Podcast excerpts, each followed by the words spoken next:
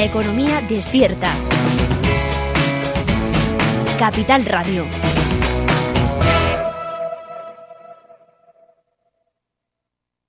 El Estado Ciudad, con Ramiro Aurín y Diego Jalón en Capital Radio. Programa patrocinado por Suez Advanced Solutions, líder en soluciones integrales en gestión del agua y la energía.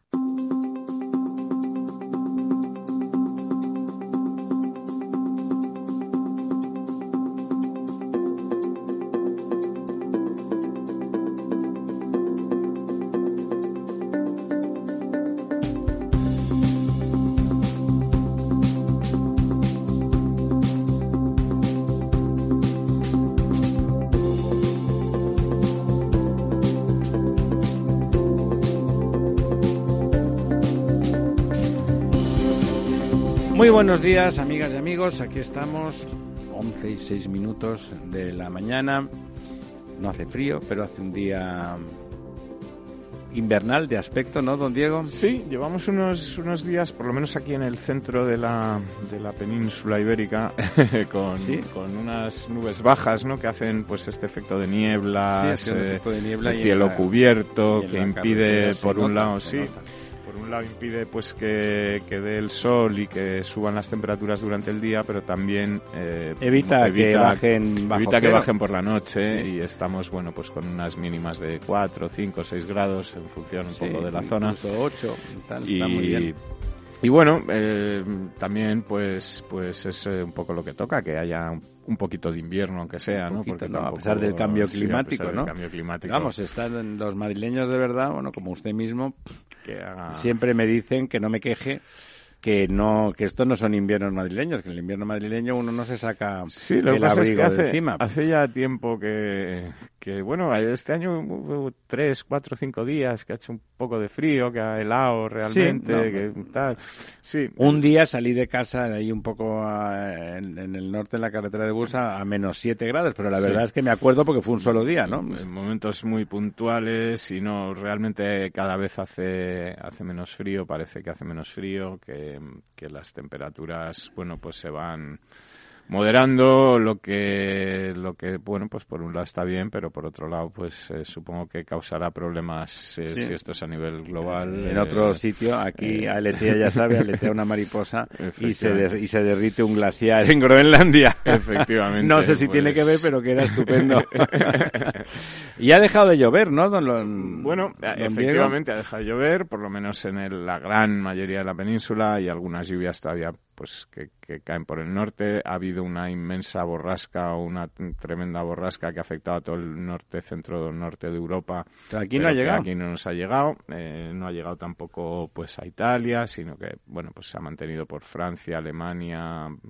Eh, Países Bajos, etcétera, dicen que ha sido una de las más grandes de las que hay registros. ¿Pero con también. efectos secundarios o...? Eh, con, con muchas inundaciones en, en- en estos países que te comento, con, con graves problemas de cortes de luz por... por eh, La violenta, una- una borrasca muy una borrasca violenta, muy con violenta, mucha intensidad con de mucha precipitación. intensidad de precipitación, de vientos, etcétera de las más potentes, como te digo, que se, que se recuerdan en, el, en esta zona del, del norte de Europa, que ha afectado, pues, como te digo, desde las Islas Británicas y luego se ha ido Norte y centro de Europa, ¿no? Al norte y centro de Europa, pero que, como te decía, pues aquí no nos ha llegado. Sí que es verdad que hoy hay alerta por fuerte oleaje en todo el Cantábrico, bueno, desde Galicia hasta hasta el País Vasco, con olas de 7, 8 metros, eh, que son efecto pues de, de, de esta Sí, borrasca. que, resaca de aquello. eh, efectivamente, de este mar de fondo que va llegando pues a, a las costas españolas. Eh, desde aquí recomendar a todo el mundo que si quieren ver las olas o hacer fotos, etcétera, pues que guarden pongan un una- poquitín una detrás. distancia prudencial, porque luego pasa lo que pasa con esta moda de hacerse selfies y de hacer el, el El idiota. tonto, sí. y, y nada, por lo que respecta a los embalses, como te decía, pues siguen subiendo un poquito, pues ¿Ah, porque sí? va llegando el agua de, Claro. de todas esas lluvias que cayeron en su, en su día. eh, hace una semana, hace 10, 15 días. Eh, sigue, sigue creciendo, es interesante. ¿eh? Como, sigue, sigue, creciendo un poquito, el 0,43, el ritmo de crecimiento, bueno, pues se va, se va ralentizando. Eh, y lo que sí que ocurre es que nos vamos eh, alejando de la media de los últimos 10 años y nos vamos, eh, digamos, pegando a, a, la curva del 2019 eh, que por estas fechas no era mala. el problema en 2019 fue que, que, no llovió apenas en primavera o llovió muy poco en primavera y, tuvimos un final de año duro, sí. Mm, tuvimos aquí eh, rezongando hasta que al final empezó a llover. Sí, hasta que al final, en torno a la semana 45, es decir, noviembre por ahí, pues ya empezó empezó a llover eh, y la cosa acabó más o menos más o menos bien, ¿no? Pero eh, bueno, pues eh, en cierto modo no es todavía el momento de, decir que estamos eh, o que tenemos que alarmarnos o tal, pero sí que empieza a ver que a verse que, que bueno que podemos eh, pues eh, coger este camino del 2019 que luego pues eh, a partir de, de, mitad de año a partir de final de agosto pues empezó a haber ya problemas y embalses bastante vacíos. En este momento estamos en el 59,33 prácticamente en el 60% bueno. Estamos muy por encima de vamos o bastante por encima dos puntos por encima del 2019 aunque cada vez como te decía estamos más cerca de de, esa curva del 2019, pero ya estamos pues eh, cinco puntos por debajo de la media de los últimos diez años, eh, que estaba en esta semana en el 64%. Por, por, ciento, ¿no? por cuencas eh, vemos con alegría, digamos, que siguen subiendo esas cuencas que las más perjudicadas. las más perjudicadas. Sigue subiendo el Tajo por porque es una cuenca perjudicada no es sí sí sí no lo es lo es. La cabecera del Tajo es un lugar importante y duro. ha subido un 0,80 y está en el 53% o sea por debajo de la media por, ¿eh? por, debajo bastante por debajo de la media. Eh, también está por debajo de la media el Guadiana que es una de las eh, cuencas que está ahora mismo peor. Es, es la segunda cuenca que está peor después de la Segura, ha subido un 0,18. ¿Cuánto tiene el Guadiana? Eh, está en un 41,26, ¿vale? El, Segura está a punto cerca, muy cerca de alcanzarla, porque está ya prácticamente en el 39%. ¿El Segura en el 39%? Sí, el Segura en el 39% con una subida del 0,70 esta, Llevábamos mucho tiempo sin, sin, ver, ese dato, sin ver ese dato, sí, efectivamente. Las lluvias que cayeron por allí en estos últimos temporales. Fíjense ustedes pues cómo es la cuenca del Segura, que el 39 nos parece una noticia formidable, ¿no? Nos parece una noticia formidable y la cuenca del Júcar, que ha dejado de ser la segunda peor, porque le ha pasado ese puesto Al, Guadiana, está ya en el 46,35. Esta semana ha subido un 0,88. Eh, sube también pues el Guadalquivir un poquito y en esta semana, curiosamente, pues lo que baja es la cuenca del Ebro, que baja un 0,07. Prácticamente se mantiene igual. Pero, tiene un montón todavía. Pero sí, está en el 81%. O sea Eso para una cuenca como la del Ebro es una cantidad de agua embalsada muy importante. Efectivamente, son 7.600 hectómetros cúbicos. Eh, bueno, pues está prácticamente a la par que el Guadalquivir, que es una cuenca con bastante mayor capacidad. Y, bueno, eh, está, eh, perdón, eh, se, me han, se, me han, ido las, las cifras de columna. el, la cuenca del Ebro tiene 6.200 hectómetros cúbicos, que es mucho más que lo que tiene el Guadalquivir. Me extrañaba cuando ha dicho que tiene 3.851, pese a que la capacidad de la cuenca del Guadalquivir es, es, mayor que la del Ebro y, por supuesto, la del Guadiana, que también es mucho mayor, también está por debajo, con 3.821 y la cuenca del Tajo, que es la más grande de España, con 11.000 En cuanto a capacidad de embalse. Capacidad de embalse tiene ahora mismo 5.900. Es decir, que la cuenca con más agua embalsada ahora mismo es la cuenca del Ebro, con, 60 con 6.200 hectómetros cúbicos, y eh, le sigue la cuenca del Tajo, porque es muy grande. Hablando de, metros, cúbicos, de hectómetros cúbicos embalsados. Y bueno, pues por lo demás, las, eh, todo el resto de cuencas, el Duero también ha subido, eh, Miñosil, prácticamente todas menos Guadalete Barbate han subido en esta, en esta semana. ¿no?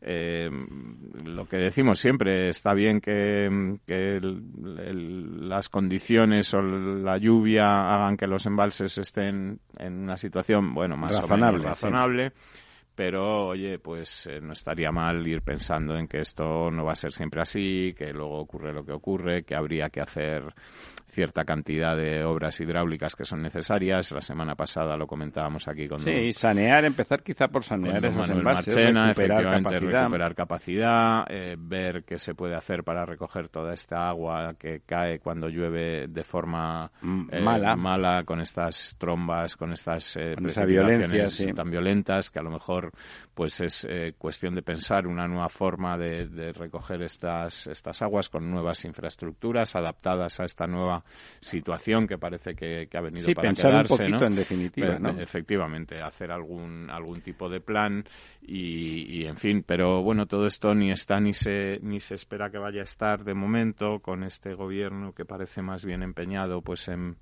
vender eslóganes y en envolver sus... No, pero eh, creo que están eh, tienen un proyecto científico formidable para resucitar a los muertos. Eh, sí, Yo tengo algunos familiares muy queridos que si eso sale adelante, pues me gustaría que les aplicaran la técnica. En, particular algún algún tipo de, general. Sí, son, son muy de militares ellos, esto, Esto que publicaba en su día la Codorniz con el, con el dictador vivo que publicaba un mapa del tiempo de España con una borrasca y, el titular era Reina en España un fresco general procedente de Galicia, ¿no?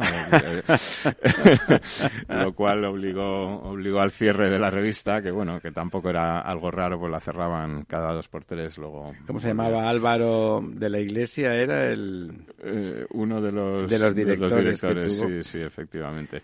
Eh, bueno, pues, pues esto, están empeñados en, en, resucitar eh, temas de... Bueno, pues, le, interesa, ¿no? O sea, ahí interesa mucho para la presencia de Vox y que resucitar a Franco. vamos a ver, aquí lo que ocurre es que al final estamos hablando pues de estos temas de que si la apología del franquismo es un delito, que ya tendremos que tener cuidado usted y yo cuando yo yo me he encontrado ya con varias manifestaciones de franquistas que me han intentado agredir, porque yo la verdad es que fui un antifranquista destacado. lo que le quiero decir es que tendremos que tener cuidado si esto sale adelante a la hora de hablar de los embalses, pues porque a lo mejor consideran claro, si los hizo Franco, que, está la cosa es, muy mala. Es una apología de, la dictadura o de lo que fuera. Eh, eh, estamos hablando pues de, este tema de la eutanasia, los cuidados paliativos, de todas estas cosas. Felizmente en España, la eh, verdad es que cuando alguien está malo, de verdad, eh, es fácil dejarle morir. Es decir, no prolongar de forma cruel e innecesaria es la práctica habitual. Las familias ya se plantean, les dicen tal, que les van a lo van a sedar, le van a quitar. En, todo caso, yo, vamos, que no tengo una idea clara de, cómo está redactada la ley, porque tampoco he podido leer. No, porque ellos han, además ellos han intentado que no sea una ley fácil de consensuar en la expresión, aunque en la letra acabe siéndolo, sino que cree un conflicto. Cortinas de humo. Había una película que se llamaba Cortinas de humo. Es efectivamente eso, pero que lo que, de momento por este ejemplo, gobierno... debería preocuparnos, que es que la ministra de Economía, Nadia Calviño, pues ya ha reconocido primero que el crecimiento de España eh, va a ser dos décimas menos de momento de lo que ya estaba previsto. Segundo, que el paro no va a bajar del 12,3 en el mejor de los escenarios hasta dentro de cuatro años. Eh, es decir, que prácticamente... No, y sobre todo, que prácticamente... al margen de, presupuestos para de aquí a cuatro años, sobre todo, este enero ha subido, ha habido un montón de miles de personas eh, que se han quedado en el paro y que por lo tanto ponen en precaria la situación de sus familias. Que, el que el sector de la construcción se frene, el que parece que la economía se esté ralentizando, el que mm, eh, tenemos eh, muchas cosas pendientes, pues como esta ley de transición energética que iba a ser la primera, tal, y que vemos que realmente pues tampoco parece que haya una prisa muy grande por sacarla adelante, que no sacamos adelante presupuestos, que en fin, eh, que todo lo que... Yo, don, don Diego, si para sacar el presupuesto tienen que trocear España en trocitos pequeños, la verdad es que no sé qué decirle. Pues, no sé. Sí, no, Estoy preocupado porque con la excusa de los presupuestos se puede hacer cualquier canallada política, ¿no?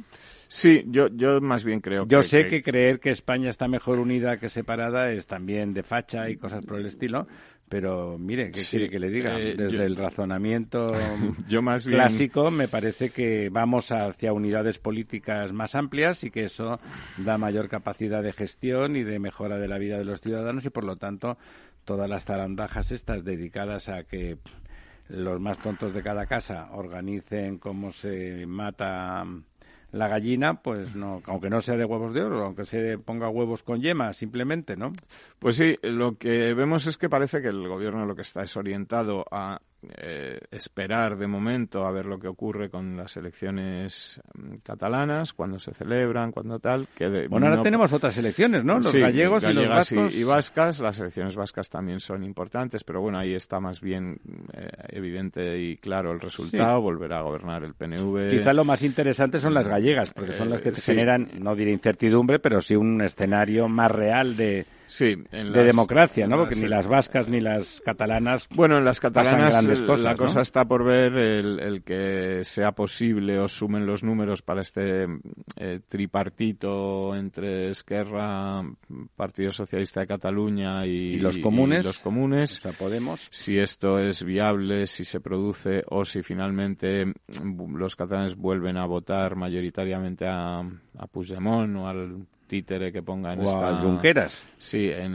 esta ocasión en, su nombre y, si se puede producir este tripartito que, digamos, requiriera el apoyo del Partido Socialista, mm, puede que a cambio, pues Esquerra Republicana le diera cierta estabilidad al gobierno y y, pudieran aprobar. ¿Usted cree que depende de eso un poquitín depende, yo creo que depende mucho, claro, depende mucho de eso. El gobierno ya ha anunciado que no va a presentar los presupuestos hasta que no tenga claro el apoyo de Esquerra. El apoyo de Esquerra no se producirá antes de las elecciones. Claro, hasta que pasen las elecciones. Veremos eh, durante la campaña electoral las lindezas que se dicen unos y otros y sobre todo Junts per y, y Esquerra. Sí, y cómo esto, bueno, pues afecta o puede afectar a, la posibilidad de, que Esquerra apoye luego los presupuestos o no.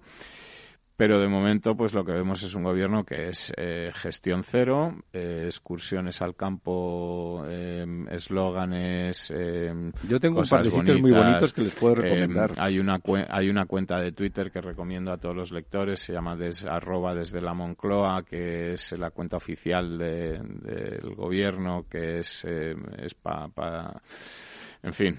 Eh, Diga, cuente, cuente. No, no, pues es como una especie de colección de ministros convertidos en influencers, vendiéndose a sí mismos, eh, todos sus logros, sus cosas. Eh, mire, había uno muy muy gracioso el otro día, eh, durante la, jornada campestre, esta que tuvo el gobierno ahí en, en, en Los Llévenes, en Quintos de Mora. este, bueno, rancho de Aznar, como lo llamaba Bush, al, que, al que Pedro Sánchez ha llevado al gobierno a hacer cuchipandi, pues eh, que decía la ministra de Exteriores, es sábado y estamos trabajando, ¿no? Es eh, como eh, sacando pecho, ¿no? Eh, disculpen ustedes si, si alguien le molesta lo de sacando pecho refiriéndose a una, a una señora, pero, pero, pero, eh, bueno, pues en fin, que es sábado y están trabajando, es decir, es... Qué bonito. ellos se venden y están todo el rato en eso en explicarle a los españoles que lo mejor que les podría haber pasado en su vida es tener un gobierno como el que tenemos, por, por, sí, es decir, que, que, lo que hagan da igual, porque lo bonito es que estén ahí.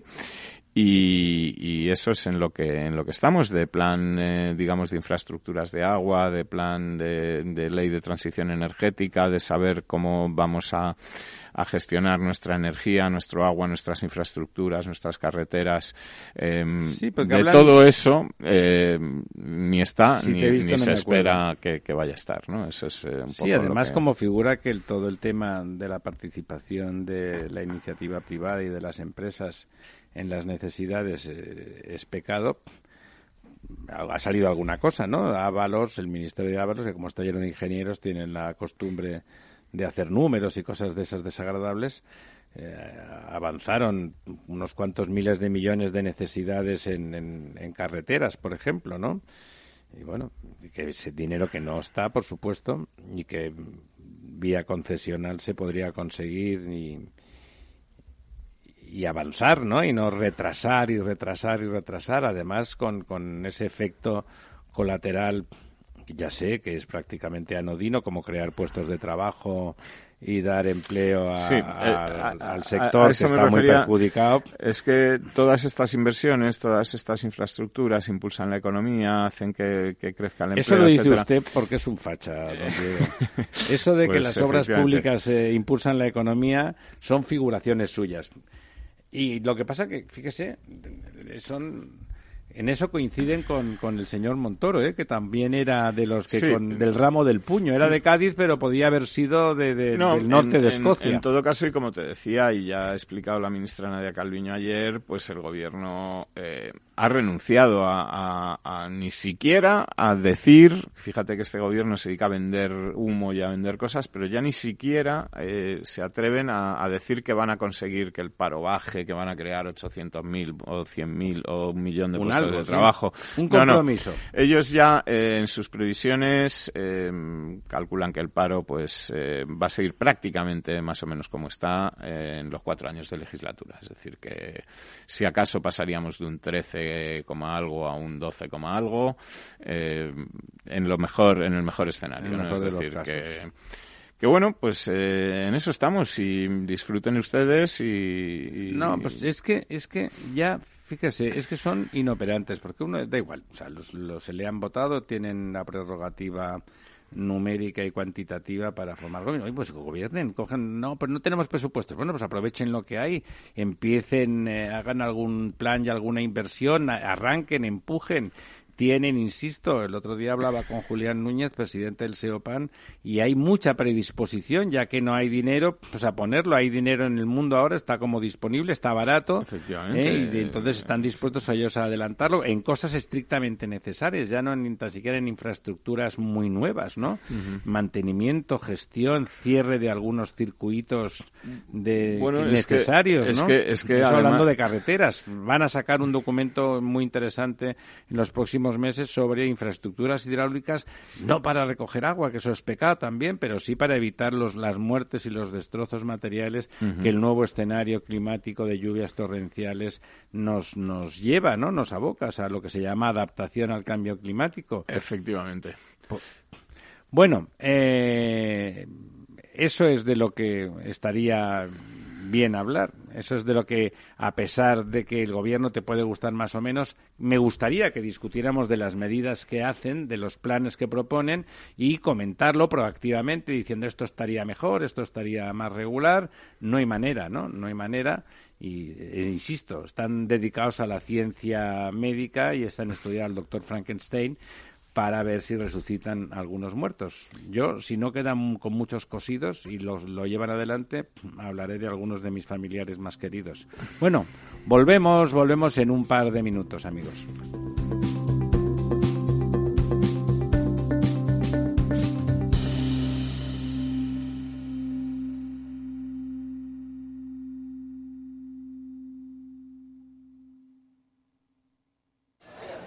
Mire, quiero invertir mis ahorros, pero ¿cómo? ¿Fondos europeos, bolsas asiáticas? Perdone, ¿el suyo era capuchino o descafeinado? Lo importante no es ser un experto en inversión, es saber dónde preguntar. En ING con Inversión Naranja Plus simplificamos la fórmula para que puedas invertir como los expertos a través de nuestros fondos cartera naranja. Inversión Naranja Plus, invertir a lo grande es para todos. Más información en ing.es en fondos de inversión. Cuando comenzábamos, en el año 95, no imaginábamos que 20 años después más de 100.000 personas utilizarían nuestras herramientas de inversión. En cada nuevo reto que emprendemos ponemos lo mejor de nosotros mismos. En VisualChart queremos avanzar y por eso hemos lanzado nuestra propia agencia de valores, Esfera Capital. Esfera Capital, un broker de inversores para inversores. Si quiere conocer nuestro trabajo, visítenos en esferacapital.es.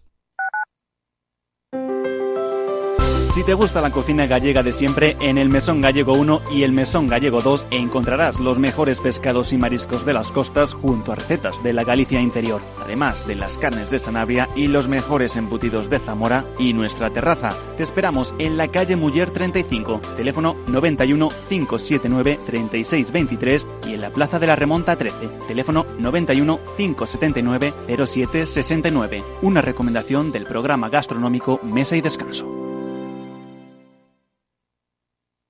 Gráficas Naciones. Más de 50 años de experiencia en el sector de las artes gráficas. Apostamos por la última tecnología tanto en impresión offset como en digital y gran formato. Realizamos todo tipo de impresión. Tarjetas de visita, folletos, libros, vinilos, decoración y montaje de stands. Más información en el 91 629 2145 o en gráficasnaciones.es. Capital Radio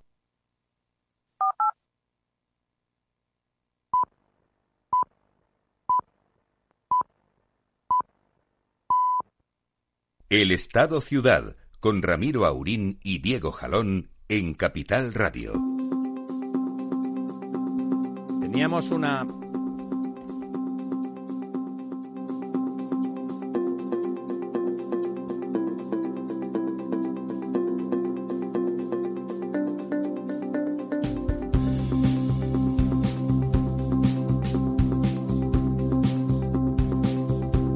Aquí estamos estamos de vuelta. Vamos a, vamos a dejar el gobierno, como decía el hermano Lobo, en la semana que viene hablaremos del gobierno, pero ahora ya vamos a dejarlo porque la verdad es que no da mucho de qué hablar, aparte de sus particulares cortinas de humo con los líos, esos en los que se mete, no en los que la influencia, ¿no? Pues que cuando, cuando se vio la formación del gobierno, uno podía pensar, pues mira, la verdad es que han sido muy hábiles y les han dado unos ministerios de nada a los de Podemos, donde se puede garantizar que la gestión, que la gobernanza en el día a día no va a quedar afectada, porque la verdad es que les dieron unas filfas.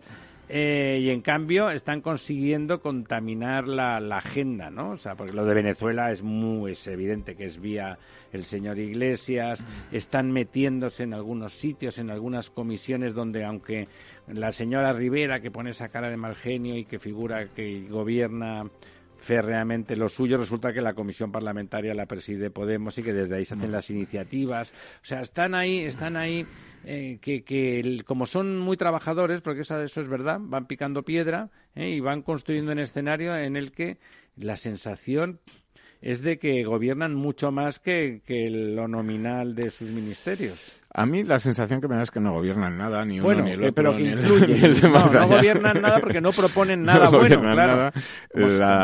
Como, su filosofía es bloquear mucho más. Si sale adelante, para que se hagan una idea ustedes, si sale adelante esta ley de eutanasia, sería la primera ley que se aprueba, yo que sé en cuántos meses. En, la muy necesaria ley de eh, eutanasia. pero que sería la primera que se aprueba en. Pues por eso digo, la primera. No sé si, no tengo el dato exacto, pero por decirles en 18 meses o en dos años. Eh, no no se, no se aprueba una ley. Y que esa sea la primera en un país donde los cuidados paliativos ya están muy adelantados, ¿no? Sí, y donde la gente, las familias pueden desenchufar por decir una expresión, a sus, a sus enfermos cuando ya no hay futuro más que de sufrimiento. No se les puede dar pastillas para matarlos, pero se pueden desenchufar, ponerles eh, los calmantes y, y, que se extingan en un poquito tiempo. O sea, eh, la, la parte más crítica de, de ese, de ese tema está superada en España, ¿no? Eh, eh, claro, aquí lo que entra, bueno, y tampoco me gustaría mucho extenderme en esto, pero lo que entra es el, argumento, mm, digamos, de la persona que decide que quiere quitarse la vida porque no quiere seguir viviendo si es paralítico, si ya, ya, porque su situación es dura, efectivamente. Entonces, bueno, pues ahí entran en juego otras eh, discusiones, discusiones religiosas, filosóficas, etcétera, que es, yo creo, un poco lo que busca este gobierno Sí, pues, hablar de eso. Montar este debate. Decir que son los curas y los carcas los que están en su contra, como siempre. Que se y los franquistas por la ley de Franco. Que se monte, hay un debate para que no se hable pues de lo que de lo que se tiene que hablar, que es de este elefante que tenemos en la en, el, en la habitación, en la cacharrería, que, es, el paro, la economía, en fin, cómo van las cosas que la vida de la gente que no pintan que no pintan demasiado bien.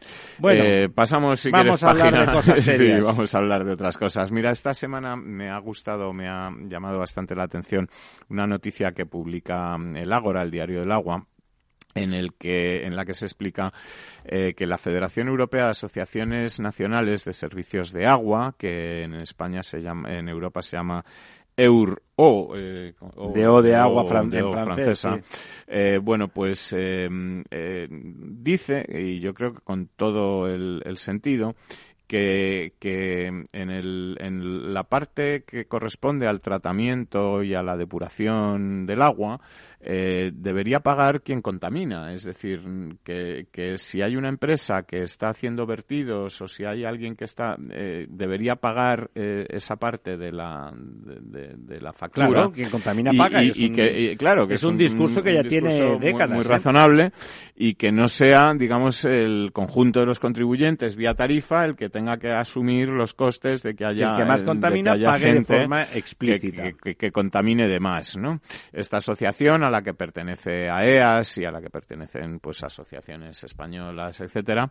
Eh, lo que está explicando es que, bueno, pues que la legislación europea en, en, esta materia se basa en dos principios esenciales, el de recuperación de costes y también el de que contamina paga de recuperación de costes, digamos que más o menos se aplica o se debería aplicar, es decir, que el agua tiene que costar lo que realmente el, en la sí, tarifa. entre todos, eso no quiere decir, hay que repetirlo porque vendrán ahora los, los de siempre a decir chorradas, eso no quiere decir que los que no tienen pues tengan agua sin, sin pagarla, pero entre los demás, entre los que sí que nos podemos permitir pagar el agua, que sigue siendo un bien es barato, pues eh, cubramos todos los costes para que el sistema no se descapitalice, porque eso es el sistema de distribución de agua y de abducción también, es un sistema costoso, es un sistema de mantenimiento eh, caro, yo sí lo imaginan ustedes, una cosa capilar, llega hasta los grifos de todas nuestras casas y todos nuestros grifos, que en cada casa tenemos un montón. Eh, bueno, pues eso hay que cubrirlo para que no pase lo que pasó en Dublín, que como el agua es gratis y no cubrían nada, pues está todo hecho un asco, a pesar de que el agua les sobra, resulta que no llega, tienen cortes eh, casi constantemente y muchas veces avisos de que no beban porque el agua no pueden garantizar sí, su además, potabilidad. Además hay también una cuestión de, de, gasto de agua, es decir, si el agua es más barata de lo que cuesta o, pues es gratis, hay más tendencia a gastar más, más tendencia de a desperdiciar ese agua. No, a de no... hecho, en Irlanda, el, en Dublín en particular, no sé uh -huh. si en toda la isla, pero en Dublín el consumo por habitante día es de 500 litros sí, sí, por habitante muy, día. Muy por encima en, del... en, Barcelona es 103, que es lo más bajo de Cinco España. veces, ¿no? Para que se hagan ustedes Cinco veces. En Madrid un poquito consume. más, también es poco, 114 creo, una cosa Uh -huh. por el estilo, o sea, también muy moderado. Sí. Y eso Eh, que los precios, digamos que en España son muy baratos. bajos, es decir, Claro, que no. eh, allí- allí son más baratos, como gratis, gratis. cuando y eso nos lo podría explicar don Lorenzo cuando vuelva por aquí algún día, que Está en Colombia, eh, sí. eh, efectivamente que cuando un producto es, o sea, un- una cosa es gratis, la tenden- la tendencia es que la demanda vaya hacia el infinito, Hacia el es decir, infinito, que- que- como es lógico, ¿no? Claro, Porque somos seres irracionales, contrariamente a lo que se dice. Sí, efectivamente. Entonces, bueno, eh, lo que explica también eh, esta Asociación Europea del Agua es que hay un informe, bueno, pues de, de la consultora Deloitte que, que está eh, señalando que para hay una nueva fuente de contaminación del agua que son los microcontaminantes y los microplásticos, eh, que, que, bueno, van a requerir varios miles de millones de euros al año en nuevas tecnologías avanzadas de tratamiento de agua para poder eliminar estos contaminantes del agua. Eh, que digamos los sistemas tradicionales de Sí, sí. depuración pues no eh, pueden eliminar porque no estaba previsto no era algo No, lo que, es que que, se contara es muy curioso. Ayer estaba en un desayuno con el alcalde de Málaga, que luego comentaremos brevemente, y comentaba él, eh, es un tío, perdónenme la familiaridad, bien informado, es una persona intelectualmente solvente, es catedrático de economía en... no sé si todavía en ejercicio, pero en la Universidad de Málaga durante muchos años.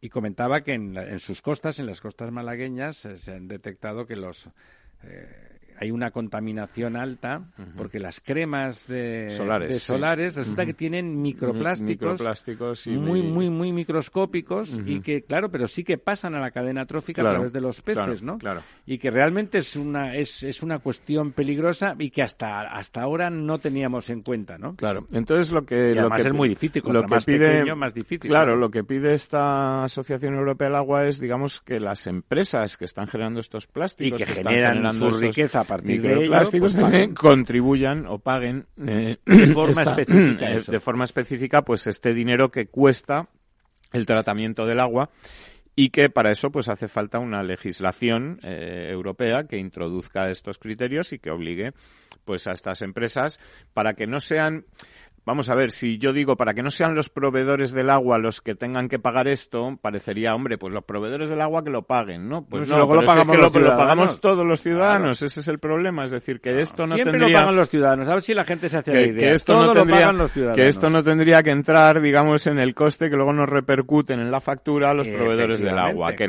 que, los que tendrían que pagar esto, pues deberían ser los que están haciendo esta contaminación o generando esta contaminación porque hacen negocio con ello.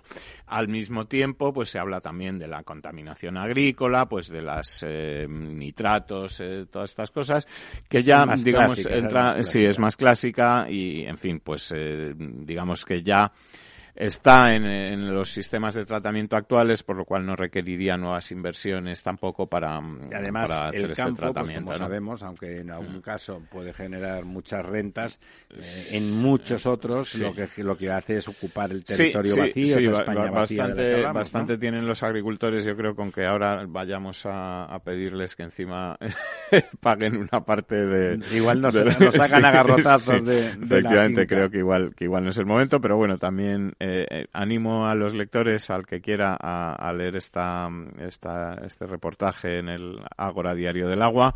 Eh, es interesante, me parece que explica bastantes cosas que, bueno, pues el que esté interesado por el sector del agua debería conocer y, ya no solo porque el agua yo creo que nos debería interesar a todos, no bueno, solo a, los, a los expertos. ¿no?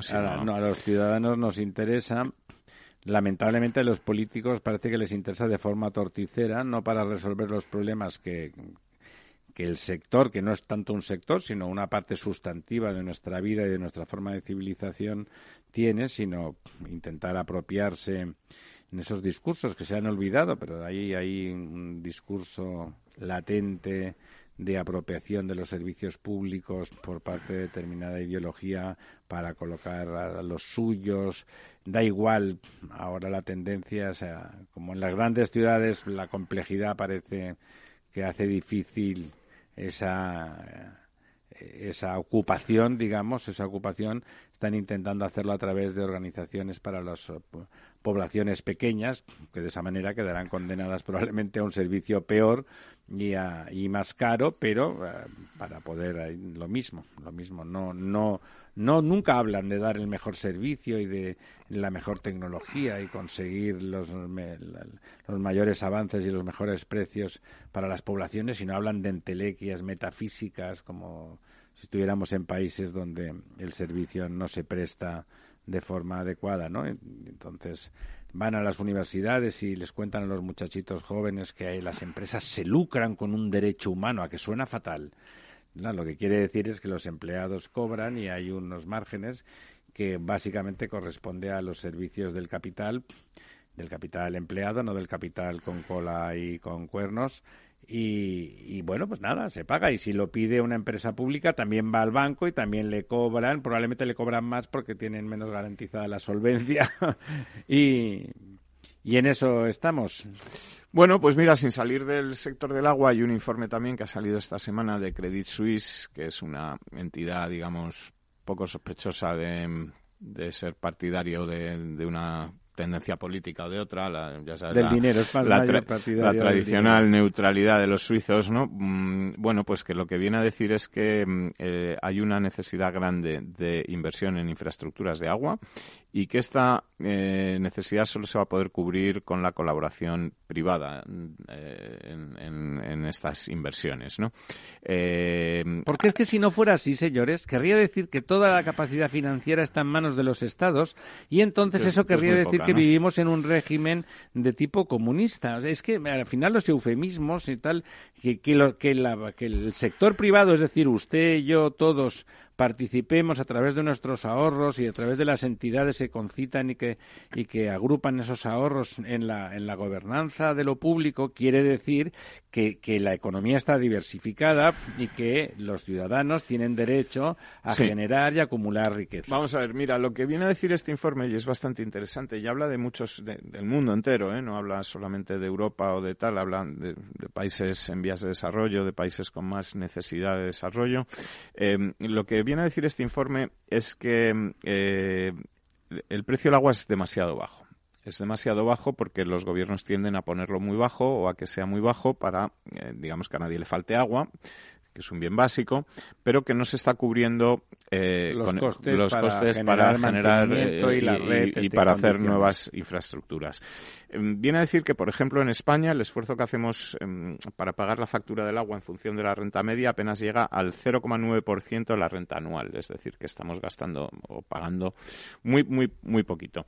Eh, por centrarnos en el caso de España, bueno, eh, el informe, como te digo, habla del mundo entero, dice que, eh, bueno, que el bajo precio pagado por el agua, contrastada con las necesidades de inversión en infraestructuras hídricas a nivel mundial, pues hace que, se esté produciendo un déficit em, que Credit Suisse calcula ahora mismo en 21.000 millones de euros en el mundo, ¿no? Eh, al observar que no es tanto, que no es tanto ¿no? dice que, que eh, las inversiones em, eh, del sector privado en los mercados emergentes pues está claro que la inversión en agua se está quedando rezagada depende de la financiación pública que además, por otro lado, prefiere invertir en otros sectores como el transporte o el eléctrico, en vez de invertir en el, en el sector del agua. Que sería calidad de vida y de em, salud, claro. Entonces, eh, bueno, en España tenemos un informe que se llama Análisis de las necesidades de inversión en renovación de las infraestructuras del ciclo urbano del agua, que ha elaborado la Asociación Española de Abastecimiento de Agua y Saneamiento, AEAS, eh, en con, colaboración con, con, otras instituciones académicas como universidades, la Cátedra CUAE de la UNED. Eh, y entonces, bueno, lo que viene a decir es que la inversión anual en infraestructuras dedicadas a este ciclo urbano del agua eh, debería estar en torno a los 1.800 millones de euros cada año. Anuales. Y, eh, sin embargo, eh, se están dedicando a esto 585. Es decir, que cada año pues se está generando un, déficit, sí, un déficit entre el 80 y el 70% sobre las necesidades calculadas como ideales para el correcto Con lo cual el déficit se acumula de esta red. Y cada vez esas necesidades aumentan. La solución, dice Credit Suisse, para que esta tendencia cambie es que el sector privado participe en colaboración con el sector público para eh, aportar, recursos. estos recursos y que estas em, necesidades de infraestructuras, etcétera, pues em, se vayan poniendo más. Resolviendo. Eh, tenemos que tener en cuenta que el agua sale del grifo, que sale del grifo todos los días, pero que algo mejor algún día deja de salir. Y cuando deje de salir será muy tarde para decir ahora hay que poner 200 millones y ya sale de nuevo, sino que... No, eso es ahora. Efectivamente. Los 200, entonces serán 20.000. Efectivamente, y además a lo mejor poniendo los 20.000 tarda cuatro o cinco años bueno, que es lo que, insisto, empezar a salir el ejemplo de Irlanda nos es muy útil porque no estamos hablando de África o de Haití o de lugares donde se da por descontado con cara de suficiencia que, claro, pobres. Eh, no, no, irlandeses son más ricos que nosotros. Pero eso lo han hecho muy mal tradicionalmente han sido populistas porque el agua tenía que ser gratis. No, tiene, tendrá que ser gratis para el que no tenga para el que no tenga capacidad económica, para el que sea pobre, y que hay pobres también en España, por supuesto, y eso pues habrá que garantizarles el acceso a esos servicios públicos sin coste, y pero entre todos, insisto, tendremos que pagar para que eso siga funcionando. Y como en Irlanda no se hizo, repito, me reitero, ya sé que pesado, pero resulta que ese país estupendo, formidable, con, sin ningún problema, sin ningún estrés hídrico, tiene una crisis en el agua, en el servicio de abastecimiento, y aunque se han dado cuenta y lo están intentando solventar, no es tan fácil reponer una red entera que está totalmente maltrecha. Obsoleta, Obsoleta, absolutamente. Está enterrada, como ustedes saben. Suben a los edificios y todo eso, por falta de inversión, no se puede resolver ni poniendo dinero ahora de forma rápida. Claro, es que el dinero no soluciona el factor tiempo. Es decir, que aunque hubiera todo el dinero del mundo, puedes tomar la decisión, pero tardarías cuatro, cinco, seis años en que esa infraestructura esté eh, operativa. y puesta en marcha, salvo que seas el gobierno chino, que ya sabemos que hace hospitales en diez días, ¿no? Pero sí, y, permite que se mueran mil o dos mil de los suyos. Vaya usted a saber Efectivamente. Bueno, pues eh, eso es un poco eh, lo que teníamos del, del, sector de agua esta semana sí que, que nos haya parecido Sí, no, bueno, eh, tenemos que insistir, tenemos que insistir porque siguen pasando cosas, hablamos del cambio climático, nos ponemos estupendos, es verdad, nosotros no somos, no, no solamente no somos negacionistas, sino lo contrario, por favor, rogamos para que haya medidas de adaptación, planes de adaptación, que son fundamentalmente obras públicas específicas, muy específicas, bueno, pues los planes, insisto, lo está haciendo el SEOPAR, lo está haciendo algún estudioso.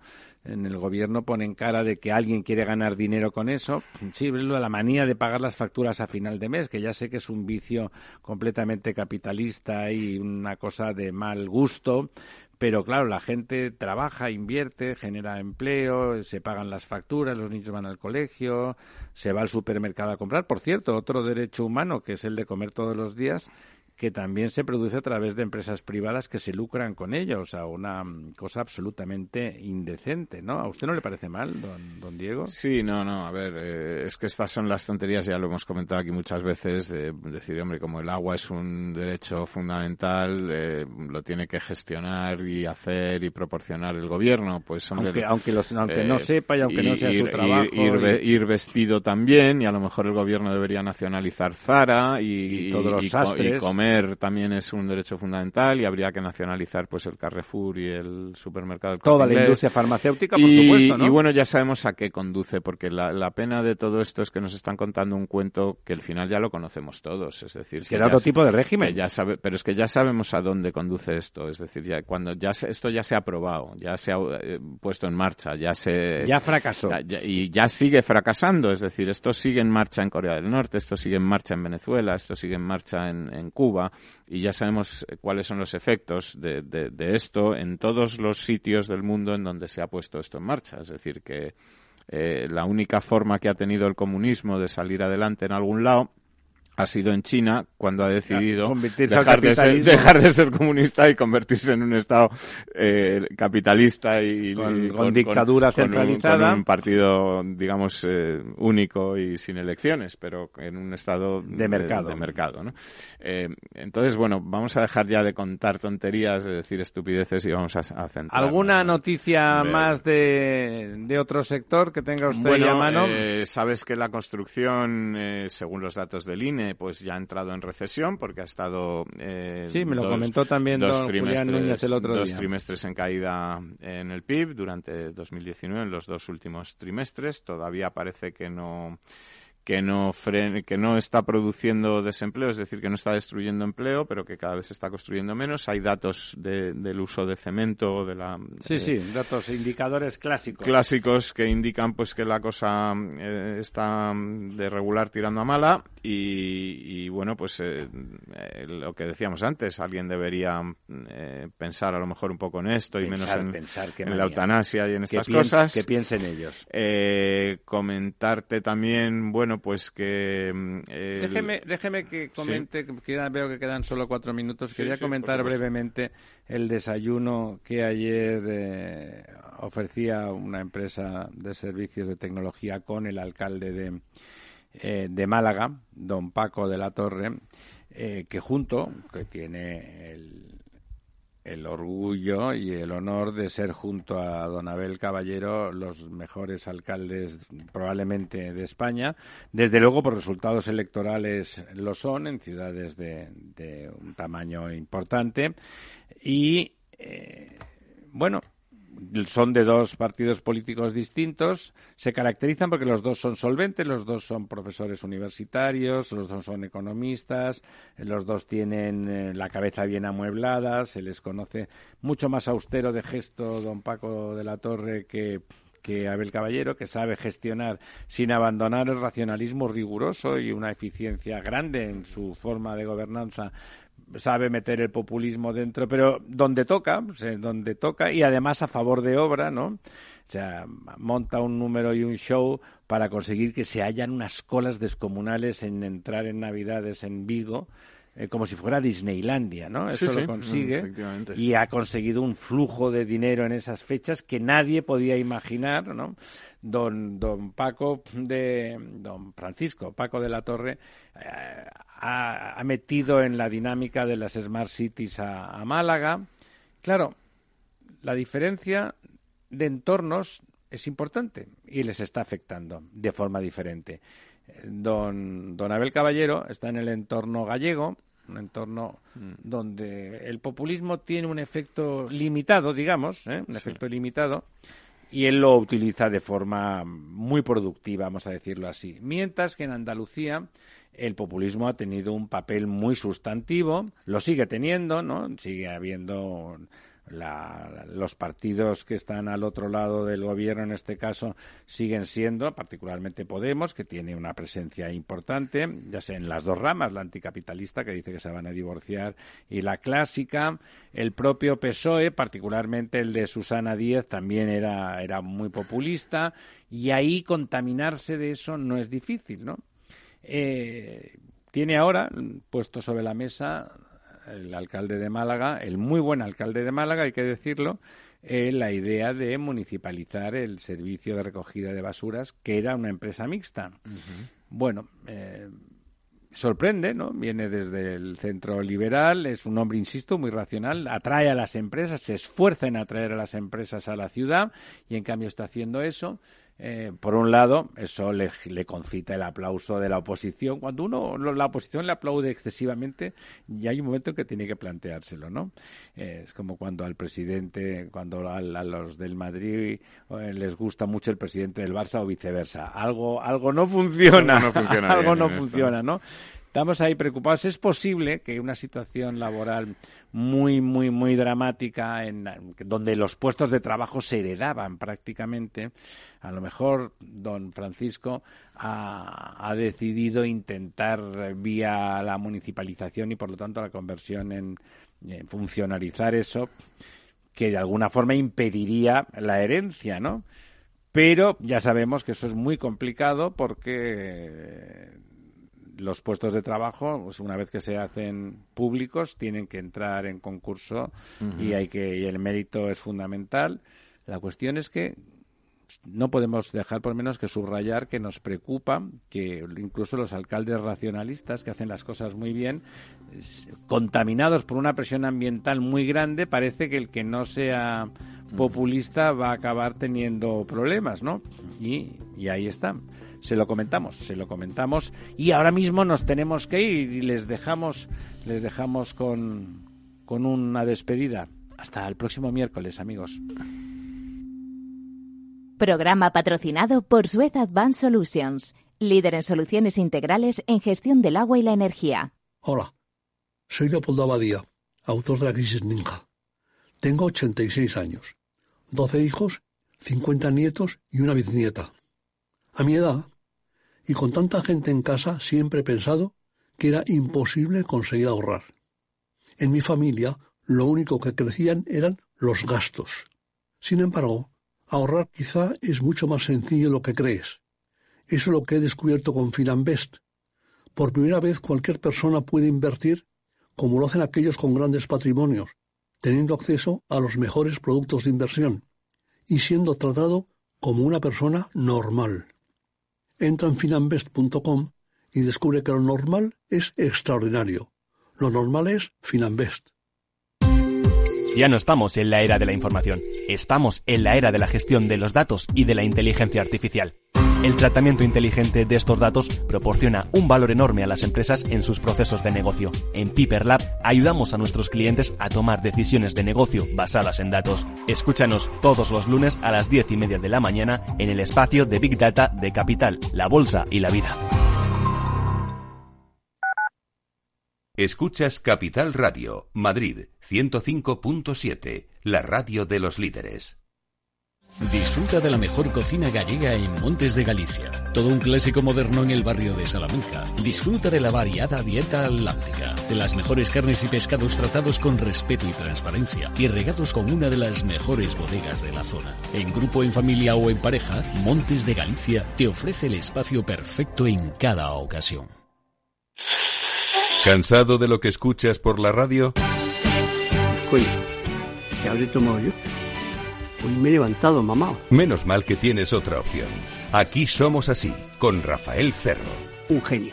Bueno, tampoco exageremos. Un periodista como la copa de, de un pino. Eso sí, de lunes a jueves a las 8 de la tarde, escucha Aquí Somos Así, con Rafael Cerro y equipo, siempre en tu emisora Capital Radio. Y yo estoy loco, loco, loco con ella. Aquí Somos Así, en Capital Radio.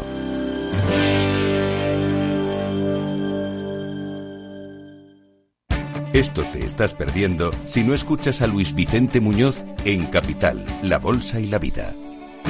Todo cuanto pues, se podía hacer mal se ha hecho mal por desidia, por incuria en el gobierno. No solo es la corrupción, insisto, eh, sobre todo el caldo de cultivo es la corrupción, pero el problema es la quiebra, la quiebra de la democracia, la quiebra del orden constitucional. No te confundas. Capital, La Bolsa y la Vida con Luis Vicente Muñoz, el original.